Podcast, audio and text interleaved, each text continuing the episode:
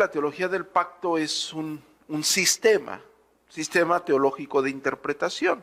Si ustedes apuntan, ¿qué es la teología del pacto? La teología del pacto es un sistema teológico de interpretación donde se muestra la autorrevelación de Dios a través de la historia de la redención.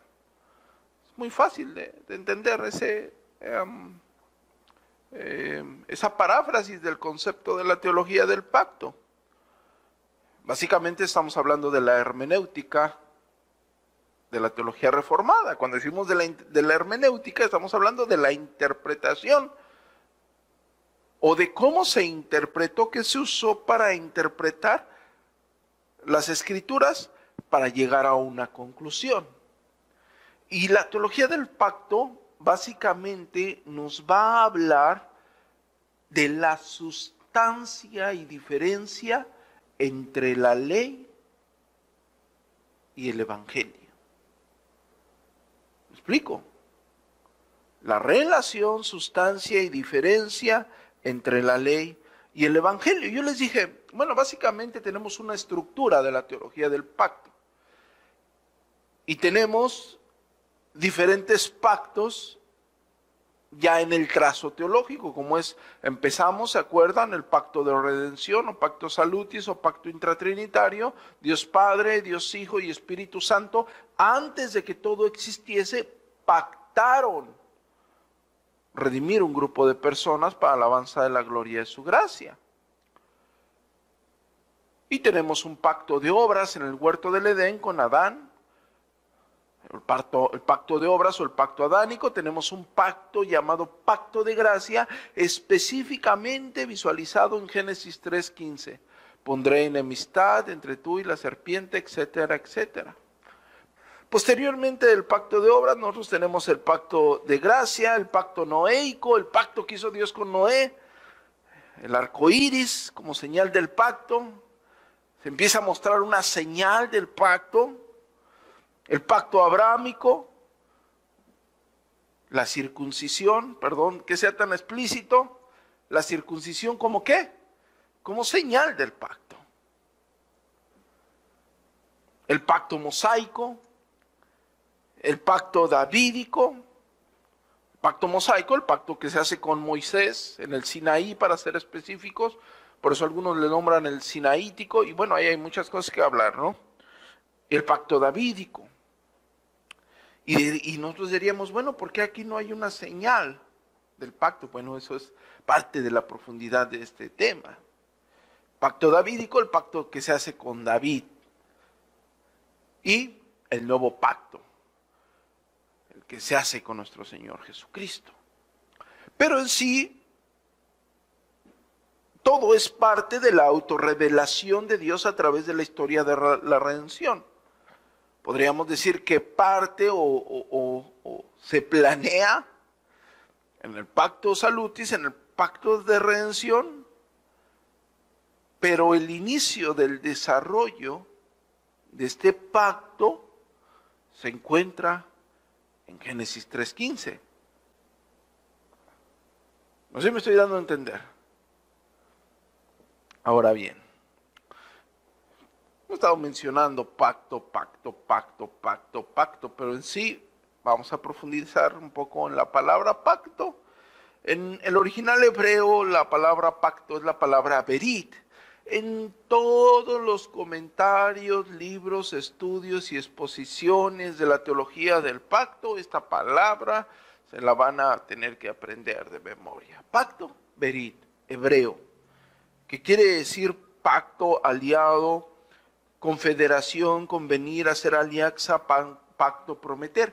Pero específicamente la palabra verita en el Antiguo Testamento se usa en el sentido cortante. Y cuando digo en el sentido cortante, recordemos que el Antiguo Testamento, cuando se hacía un pacto, ¿qué pasaba con los animales? Se partía en partes iguales. Bueno, eso también tiene una profundidad teológica eh, dentro de la teología del pacto que más adelante vamos a estar viendo, ¿no? Entonces, Berik en, términos cortantes es pacto. ¿sí? No sé si me estoy dando a entender.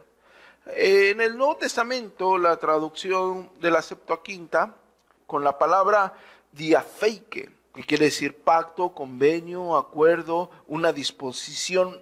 Escuchen esto, es una disposición preparada unilateralmente, de tal forma que la otra parte podía aceptarla o rechazarla, pero no alterarla. Muy importante.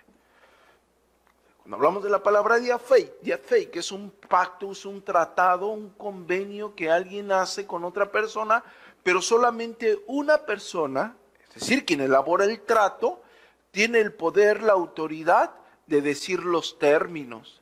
Y la otra persona o lo acepta o lo rechaza. Como un contrato cualquiera, de una persona con poder económico. Te va a contratar y te dice, mira, el horario es este, el sueldo es este, las prestaciones son estos, esto, esto, esto, así está. Si lo quieres, fírmale. Y si no, no lo firmes. La palabra fake se refiere a ese pacto unilateral, eso es muy importante. Y hay otra palabra en el griego que se las tengo que mencionar, pero no existe en el Nuevo Testamento, es decir, no es usada en el Nuevo Testamento. Nosotros ya estudiamos un poco del griego koiné y los cuatro diferentes griegos que existían, del mismo griego koiné y que existen en la escritura. Eh, y es la palabra sunteike, la palabra que corresponde a pacto o convenio en donde se conjugan dos partes en términos iguales. Es decir, aquí el pacto en términos iguales con la palabra sunteike es que los dos pueden poner los acuerdos del tratado, del convenio, pero, pero no existe. Se las quise mencionar para que ustedes vean, para que ustedes, perdón por la palabra que voy a usar, para que ustedes entiendan que no es casualidad que nada más tenemos la palabra diafeike que habla de un pacto unilateral, es decir, solamente una persona pone las condiciones del pacto. Si hubiese un acuerdo entre dos personas, y usaríamos la palabra sunteike, ahí estaba la palabra, existía la palabra para ello, sin embargo no se utilizó. Hay cuatro definiciones que a mí me pareciera interesante que ustedes meditaran sobre qué es un pacto. Ustedes le pueden poner ahí, ¿qué es un pacto? Y las definiciones más eh, centradas es un acuerdo entre dos o más personas que obliga a ambas partes a cumplir una serie de condiciones. Es pobre la definición. Está centrada, pero es pobre la definición y es muy larga como para, para arroparla, como para tenerla, ¿sí? Si ya de por sí ya venimos arrastrando conceptos complicados y todavía damos definiciones largas, va a ser difícil. La segunda definición es condición que se ha de cumplir en virtud de un acuerdo. Es buena, pero pobre y la siento larga todavía. Es un acuerdo, alianza, trato, compromiso cuyos involucrados aceptan respetar aquello que estipulan esta está más sustanciosa. Esta, esta, yo me conformaría con esta definición, sin embargo, la, la, la, siento muy larga, demasiado larga como para poderla manejar en todo, todo el curso de, de la teología del pacto. Pero hay una definición muy sencilla que se puede manejar y que cumple los requisitos de lo que es un pacto. Y un pacto, simple y sencillamente, es un compromiso bajo sanción. Un compromiso que está sujeto a una sanción. Eso es un pacto. Es fácil de manejar esa palabra. El pacto establece un compromiso y fija la fidelidad hacia los términos acordados o hacia la declaración. Por lo tanto, obliga al cumplimiento de ciertas pautas de tal manera que los partidos o los pactantes tienen que cumplir sus compromisos o habrá consecuencias. Muy sencillo de entender. Si hay un pacto entre dos personas, vamos a pensar no en un pacto unilateral, vamos a pensar en un pacto bilateral de dos. Los dos acuerdan, las dos personas se ponen de acuerdo, qué es lo que van a hacer. Cuando nosotros hacemos un pacto este, bilateral, de la comida, ¿qué vamos a traer? Bueno, tú traes esto, yo traigo esto, y acá se paga esto, y todos tenemos que cumplir ese acuerdo y decimos, quien no traiga eso va a pagar la carne asada el siguiente, eh, el siguiente convivio. Hay una sanción a quien rompa el pacto, a quien rompa el acuerdo. No sé si me estoy dando a entender con estas analogías tan sencillas y tan simples. Es decir, cuando hay un pacto hay un acuerdo y tenemos que cumplir ambas partes, tenemos que cumplir ese acuerdo. Si rompemos ese acuerdo, hay sanciones. El mismo pacto fija las sanciones que tendrá la persona que eh, no cumpla con los acuerdos. Pero eso también sucede en un pacto unilateral, es decir, de una persona. Cuando digo unilateral, es una sola persona la que impone las condiciones. Y cuando es un pacto unilateral, también hay que cumplir los requisitos que la persona pone en la mesa que se tienen que cumplir. Y si alguien no cumple esos compromisos, simple y sencillamente hay una sanción ah, me vas a ayudar a tocar el órgano, pero quiero que llegues temprano, porque si dejas de venir temprano, ya no lo vas a tocar. Pero este pacto es unilateral, yo estoy poniendo las condiciones. Y ella solamente la puede aceptar o lo puede rechazar. Es unilateral. Una sola persona pone las condiciones y la otra persona tiene, en este caso, terrenalmente hablando, bajo la estipulación de un pacto, tiene la capacidad de aceptar o rechazar. Pero si lo acepta, si acepta este pacto, está obligado a cumplir esas condiciones. En el momento que rompa, que falte o que transgreda las condiciones que se han estipulado para el pacto, esa persona obtendrá las sanciones estipuladas en el mismo pacto. Esto es hablando, claro está, terrenalmente, celestialmente no vamos a tener, lo vamos a ver más adelante, celestialmente no hay opción. El hombre o acepta o acepta las condiciones de los pactos. Y el pacto es unilateral. Ahora, no me quiero adelantar, vamos a seguir. Hasta ahí estamos bien. Hasta ahí nuestro funcionamiento, acorde a las definiciones, vamos eh, vamos a, ¿cómo podríamos decir? Vamos concordando, vamos ensamblando de qué es de lo que se trata. Ahora, cuando yo les hablo en el Nuevo Testamento y cuando yo les digo, bueno, vamos a la carta de Juan. Sí, miren, y Juan habla de, de, esto, pero está bajo un contexto de los docetas. Y los docetas eran unas... Y ya les empiezo a decir el contexto. Ah, vamos a la carta de los Gálatas, que les dice perros, malos obreros, mutiladores del cuerpo. Y yo les hablo del contexto, ¿no? Hay un contexto gramatical, pero también hay un contexto histórico. ¿Y qué hace ese contexto histórico? En cierta forma, en conjunto con el contexto gramatical, gobierna la interpretación de dicha carta, ¿cierto o falso? Y nosotros lo vemos eso de una forma muy sencilla en el Nuevo Testamento. Espero estarme dando a entender con esto. Y esto nos aparece en cada una de las cartas. Por eso decimos, es muy fácil de interpretar el libro de Apocalipsis. Cuando vemos el contexto histórico y el contexto gramatical con el cual se desarrolla. Si tú no entiendes el contexto gramatical, el contexto histórico, si no tienes ni idea de la simbología, del peso de la simbología que se está utilizando, bueno, por eso tenemos tantas interpretaciones cerradas. Pero en sí el contexto histórico y el contexto gramatical gobiernan la interpretación. A ver si me estoy dando a entender. Con el Antiguo Testamento también sucede eso.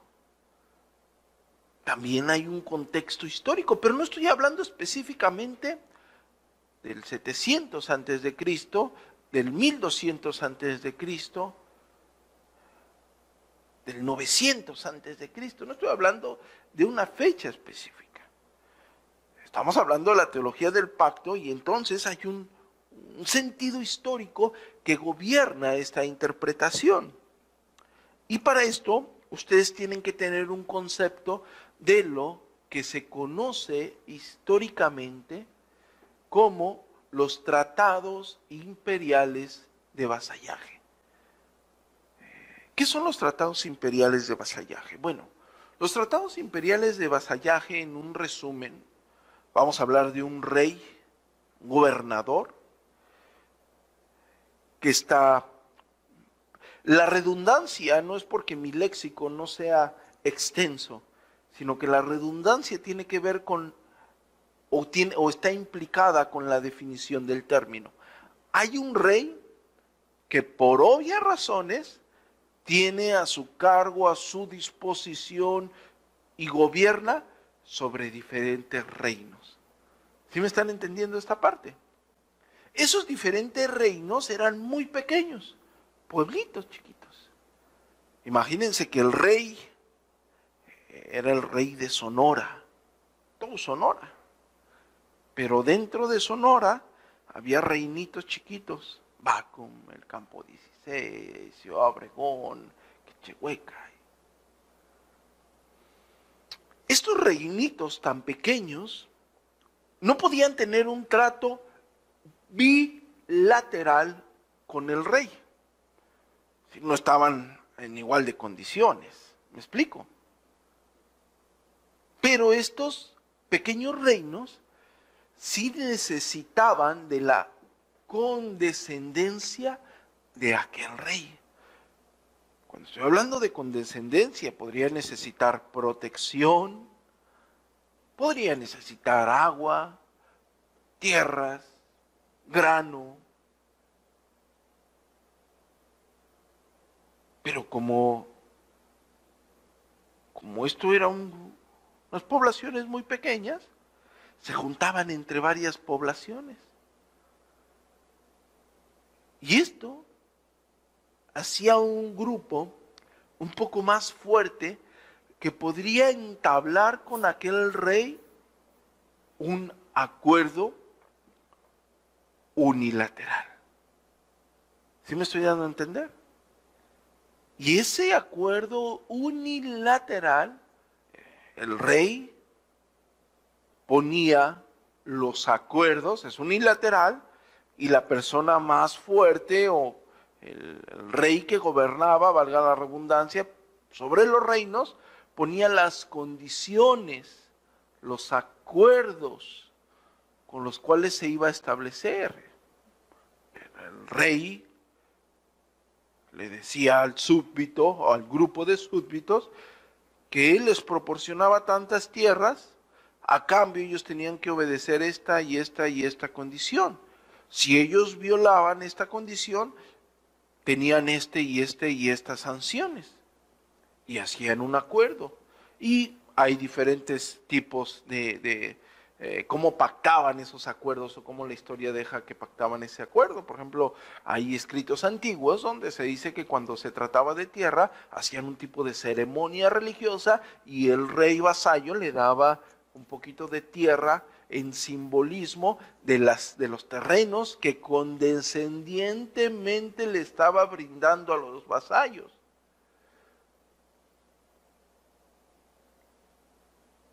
Ah, bueno, ¿para qué? nos sirve a nosotros estudiar sobre los tratados imperiales de vasallaje. Así era como las naciones se establecían, se engrandecían, se apropiaban de otros lugares. Ah, no cumplió, yo voy a hacer, el acuerdo está de que si tú no cumples los términos, yo me quedo con tú. Básicamente tenemos ese contexto en los tratados imperiales de vasallaje. Y digamos que esa es una parte fundamental de la hermenéutica de interpretación de todo el Antiguo Testamento en relación con los pactos. ¿Recuerdan cuando hablamos de, conceptos que la Biblia estipula para nuestro entendimiento? ¿Cómo le dijimos que se llamaban? Antropomorfismos. para que nosotros entendiésemos.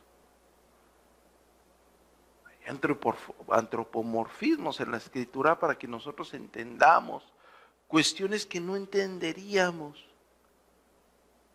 Porque nuestra mente es muy finita, muy pequeña para entender cosas celestiales. Dios en el Antiguo Testamento no establece en toda su autorrevelación algo ajeno con lo que el mismo hombre estaba relacionado en su entorno. No sé si me estoy dando a entender. Eh, no era para el hombre algo complicado entender un pacto unilateral, un pacto condicionado. No sé si me estoy dando a entender hasta ahí. Entonces los tratales, los tratados imperiales de vasallaje o los pactos imperiales de vasallaje, básicamente era un contrato feudal. O las relaciones, como le dicen las relaciones feudovasálicas, donde se estipulaban de forma unilateral algunos acuerdos. Claro está, como dijimos, nuestra definición de pacto que es un compromiso bajo sanción. Está sencillo ese término. ¿Qué es un pacto? Un compromiso bajo sanción. El vasallo tenía un compromiso bajo sanción. Si cumplía ese compromiso, no había sanción. Si no cumplía ese compromiso, había sanción. Pero el pacto era unilateral. Muy bien, ya que hemos entendido una parte fundamental de la hermenéutica del Antiguo Testamento, nosotros tenemos que entender que Dios establece su relación con los hombres por medio de pactos. Nosotros vamos a encontrar en el Antiguo Testamento a Dios diciéndole al hombre, haz esto y recibirás aquello. Haz es una ley. Recibirás es una promesa. No sé si me estoy dando a entender. Haz esto y recibirás esto. Haz. Está otorgando una ley. Tienes que hacer esto. Pero vas a recibir aquello. Aquello es una promesa. Haz y recibirás. Haz una ley, recibirás una promesa. Tan fácil como decir que Dios establece su pacto y su relación con los hombres por medio de qué? De leyes y de promesas. ¿Sí? Y en todo el Antiguo Testamento, en toda la revelación que yo les di de los pactos, en todas, obvio, pactos, pactos humanos, eh, pactos de la condescendencia divina, pactos de Dios con el hombre, en toda la revelación solo encontramos dos tipos de pacto. Tenemos un pacto, o vamos a tener pactos de qué? De obras. Y vamos a tener un pacto o pactos de qué? De gracia. Pacto de obras su fundamento, ¿cuál es el fundamento del pacto de obras? La ley, la ordenanza. ¿Cuál es el fundamento del pacto de gracia? La promesa. ¿Cuál es la implicación del pacto de un pacto de obras? La implicación de un pacto de obras es obedecer esa ley. Si yo tengo un pacto contigo, tú tienes que obedecer. Estamos hablando de pactos unilaterales, tú tienes que obedecer la ley que yo estoy dando. Esa es la implicación del vasallo, obedecer la ley nada más.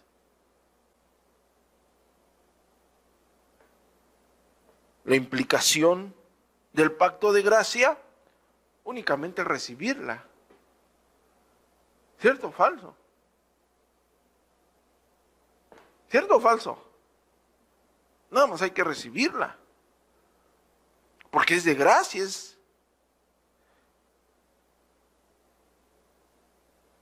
Porque si hubiese obras en ese pacto ya no es de gracia. Si es por gracia, no es por obras. Si es por gracia, no entran las obras. En el momento que entren las obras, deja de ser por gracia.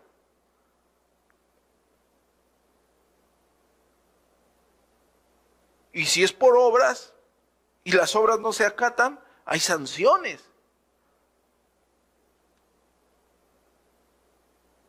Y en esas obras no va a obrar la gracia, si no deja de ser por obras.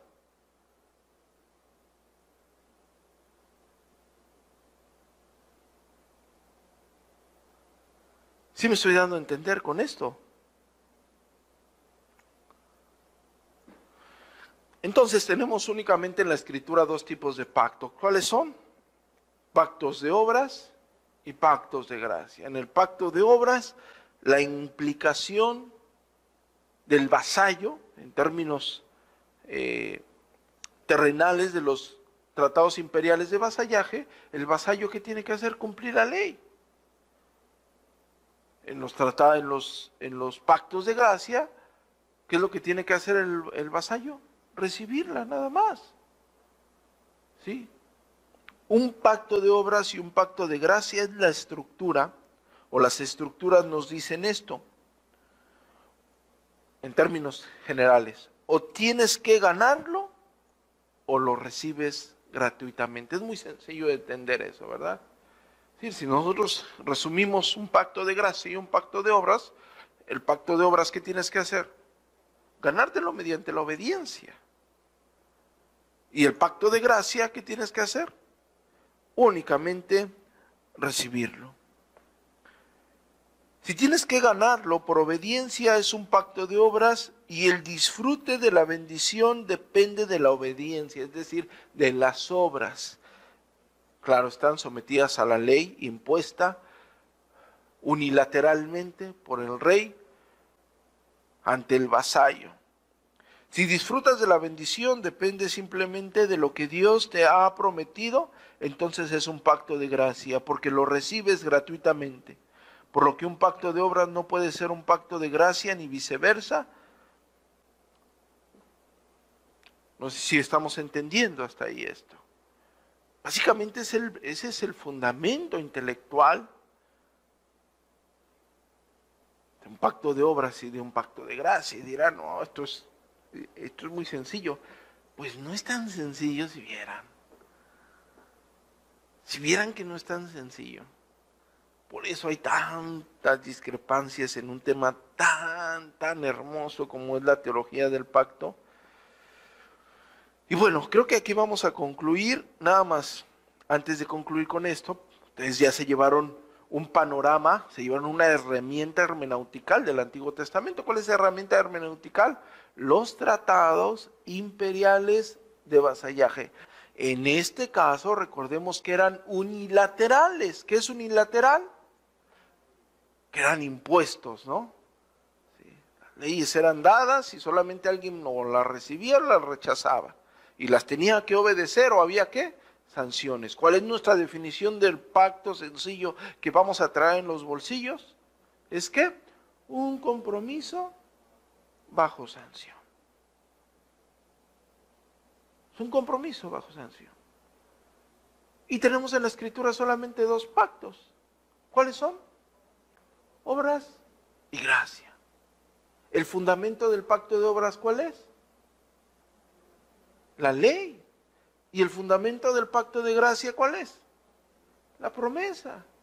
¿Cuál es la implicación, valga la redundancia, del implicado del pacto de obras? Obedecer esa ley. ¿Cuál es la implicación del implicado, del vasallo en el pacto de gracia? Recibirla. Ley y obediencia, estructuralmente hablando, pacto de obras. Promesa y recepción de esa promesa, estructura, pacto de gracia. Tenemos únicamente dos tipos de pactos, interpretados bajo los tratados imperiales de vasallaje. Un decreto unilateral, bajo la estructura de un pacto. ¿Un compromiso bajo qué? Bajo una sanción. Para nosotros entender los pactos que están en el Antiguo Testamento, que definen toda la autorrevelación de Dios a través de la historia de la redención, tenemos que hacernos tres preguntas básicas, aparte de todas las evidencias, en cada una de, en cada una de los estudios de cada pacto. La primera pregunta que se tiene que hacer, ¿cuáles son las obligaciones de los partidos? Es muy importante. La segunda es cuáles son las condiciones del pacto. Y la tercera es cuáles son las sanciones del pacto. Es como cuando tú vas a, a buscar un empleo muy sustancioso o vas a hacer o vas a hacer un negocio y vas a firmar un acuerdo muy grande. ¿Qué es lo que haces? ¿O qué es lo que hace por lo menos alguien con un poco de coherencia? Revisamos el contrato bien, ¿no? A ver qué, estoy firmando. ¿Qué parte? A ver. Y, y se revisa cada palabra con lupa. Porque recordemos que hay palabras que pueden ser un poco eh, complicadas y pueden, en vez de ser beneficioso la redacción o los términos de la redacción, nos traen consecuencias. Y cuando alguien sabe de contratos y cuando alguien sabe de negocios y cuando alguien sabe de todas estas situaciones legales, se revisa bien el contrato. ¿Cierto o falso? Minuciosamente. Se revisa la sustancia. ¿Cuáles son mis obligaciones? ¿De qué día a qué día? ¿Qué horarios? Si no los cumplo, ¿cuáles son las sanciones? ¿Por qué motivos me pueden correr? Si yo hago esto, me pueden correr. Si llego a tal hora, eh, puedo perder mi aguinaldo. Si hago esto, no puedo perder mis aguinaldos. ¿Cuáles son mis, mis prestaciones? Si hago esto, me, quitan todo mi salario. Si no hago esto. ¿Me explico? Pues de esa forma se tienen que revisar cada pacto bajo estas tres primarias preguntas. Cada pregunta tiene subpreguntas, pero ya los veremos en, en cada pacto. Pero básicamente se revisa bajo estos tres. ¿Cuáles son las obligaciones de los partidos? Y digo de los partidos, porque estamos hablando en términos generales. Aunque sean tratados imperiales de vasallaje, el rey el rey tenía una obligación con el vasallo. Si estamos hablando de tierras, ¿cuál era la obligación del rey? Darle la tierra. tú me cumples con lo que estamos estipulando. ¿Y tú qué vas a obtener de mí? La tierra. Era una obligación. Era una promesa para el vasallo, pero era una obligación para el rey. No sé si me estoy dando a entender. Y viceversa. Había obligaciones para el vasallo. Él tenía que hacer esto y darle, no sé, el tanto por ciento de su cosecha. Y regarle otras dos tierras y trabajarle una tierra más. Esa era su obligación. Y el acuerdo era que si el vasallo no cumplía los términos, se le quitaban sus tierras. Esa era la sanción. Pero había compromisos. O sea, había una obligación de parte de cada uno de ellos en ese tratado, en ese pacto. Bajo condiciones específicas, de forma muy minuciosa. Y claro está, sanciones. Para nosotros abordar cada pacto, tendremos que tener en la mente esto. Obligación, condición, sanción. Es una canción. Obligación, condición, sanción. Obligación, condición, sanción. Obligación, condición, sanción. ¿Cuáles son? ¿Verdad? Qué rápido aprender así. Si yo di clases en un kinder y les hacía repetir a los niños. Obligación. ¿Cuáles son las obligaciones? Condición. ¿Cuáles son las condiciones? Sanción. ¿Cuáles son las sanciones? Y bueno, esta es la clase 2 de la teología del pacto.